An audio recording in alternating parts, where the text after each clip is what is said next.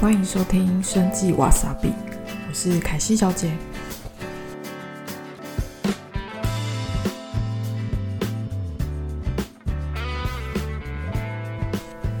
好，今天依然只有我一个人。我们在二零二一年的最后呢，来一个生计大事的主题，就是我们来回顾一下二零二一年在生计业到底发生了哪些大事。诶，那最近马上就要跨年了，不知道大家有什么计划？那在台湾的部分，看起来跨年晚会是应该是会如期举行啦。不过，呃，各国的疫情呢，其实还是蛮严重的。呃，Omicron 的传播力真的蛮强的。在前阵子，我们呃有一团体育代表团，也是比赛之后呢回国，在整团二十二人里面就有十一个有确诊。那目前好像还在定序的阶段。那我们公司其实有一个 COVID-19 相关的病毒分型的检测技术，叫 Massray。它在最近也更新了他们的检测内容，是呃加上了可以判读 Omicron 这一株病毒株。那除了跨年活动以外呢，有很多人也开始回顾今年一整年到底。呃，做了哪些事情，然后准备去规划二零二二年的目标和计划。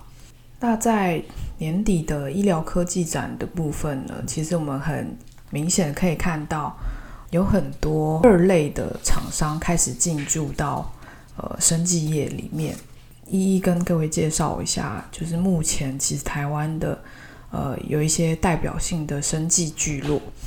就是大家比较熟知的南港生物科技聚落呢，在新竹也有一个生物医学园区，那还有中科啊、南科啊，还有屏东的农业生技园区，跟东部唯一的一个科学园区是在宜兰的科学园区。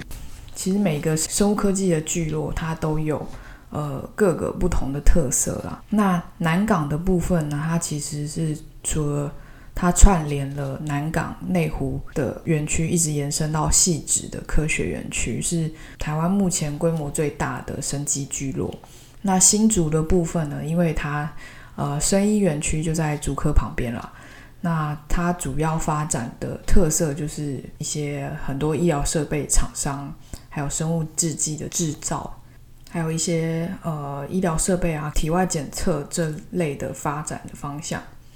那宜兰科学园区，它其实是在二零一六年才开始启用的。那目前，呃，有进驻了大概二十家厂商，那涵盖领域也包括了检测试剂啊、生技保健食品的开发这类的。那屏东的部分，屏东主要是做一些功能性的食品，它因为它腹地比较大，所以它很适合建制一些生产线。今年的一整年的生技业，其实也有一些值得留意的事件。那今年就是延续二零二零年的疫情啊，COVID-19 其实还是对生技业有产生一些影响，包含了医疗照顾市场，就是呃一些比较非紧急手术啊、定期健康检查跟慢性疾病的检查，都因为五六月的时候有一波疫情大爆发，而检查都有被延期。那医疗照护的患者数量，就是到年底的时候有大爆量。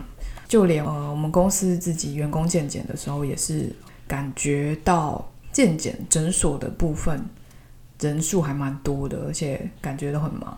那在防疫相关医疗产业的部分呢，就是台湾在这两年口罩生产啊，还有疫苗跟检测试剂研发，其实都有蛮多的进展。目前在快筛检测的产品呢，已经有五家公司都有取得。呃，美国 FDA 的紧急授权许可，也有四十九项产品在台湾也获得专案制造许可。那在年底的医疗科技展里面，我们也发现，就是远距医疗以及 AI 辅助诊断的需求其实蛮大的，就是有很多的呃生技业，就是一些摊位上啊，还有一些医院啊，都标榜着想要发展嗯 AI。跟云端还有物联网那是希望能呃看到 AI 影像辨识啊。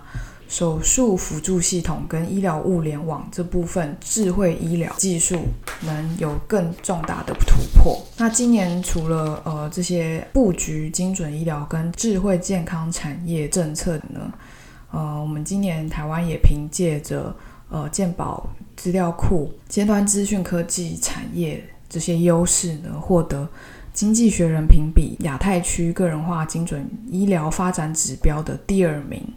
呃，第一名是谁呢？第一名亚太区是那个新加坡，第三名是日本，第四名是澳洲，韩国排在第五名。那在法规的部分呢？目前呢，台湾在二零二八年的时候有颁布一个特定医疗技术检查检验医疗仪器施行或使用管理办法，简称是特管法。那目的就是要发展再生医疗领域。以及细胞治疗相关的法规，今年六月呢，已经开始有超过一百件细胞治疗的技术已经通过审。那除了再生医疗跟细胞治疗这方面的发展以外呢，还有就是生技医疗产业发展条例就纳入了 CDMO。那什么是 CDMO 呢？CDMO 就是委托开发暨制造服务。那英文是 Contract Development and Manufacturing Organization。这部分新药的部分，它适用范围有扩大，那加入了新型的药品、再生医疗、精准医疗以及数位医疗的范畴。那这对疫情刺激出来的那个疫苗需求也带来很大量的商机。那预计在二零二二年新上路的新版的生技医疗。产业发展条例呢，也会将 CDMO 纳入租税优惠的适用范围，所以呃，其实很多生技厂商都开始在布局，然后有进行一些 CDMO 相关的并购交易啊。此外呢，就是二类产业的投入，就是台湾资通讯 ICT 产业。开始跨界投入到生技业。那 ICT 是资讯与通信科技 （Information and Communication Technology）。那这些产业的加入呢，它主要是瞄准了精准健康产业范畴非常大，其实涵盖了离病族群的需求以外呢，还有诊断治疗，还有照护。甚至呢，还包括了亚健康的族群，那可以进行一些嗯健康族群的风险评估啊，跟一些居家健康管理的部分。那进驻的产业其实蛮多的啦，包含了金硕啊、大力光啊，还有一些呃专攻 AI 医疗领域的，像是华硕、宏基。那此外呢，像是伟创、人保、和硕、英业达跟广达。他们则是投入到医疗器材检测、云端系统这类的服务。那另外呢，在健康福祉这方面的产业应用，呃，因为高龄化的需求了，所以开始有一些科技公司推出了呃照护推车，或是上传一些健康资讯和云端即时预警系统 AI 机器人啊，去陪伴老人进行健康量测。这方面的应用，医材的部分呢？目前台湾前十大医材主要是有内视镜、测定目力仪、心血管用具，还有牙科仪器啊、血糖计跟失能人士用的车用零件跟呃电刺激的按摩器具这类的。这部分医材产业呢，其实也开始搭配了 AI 影像辨识的技术去。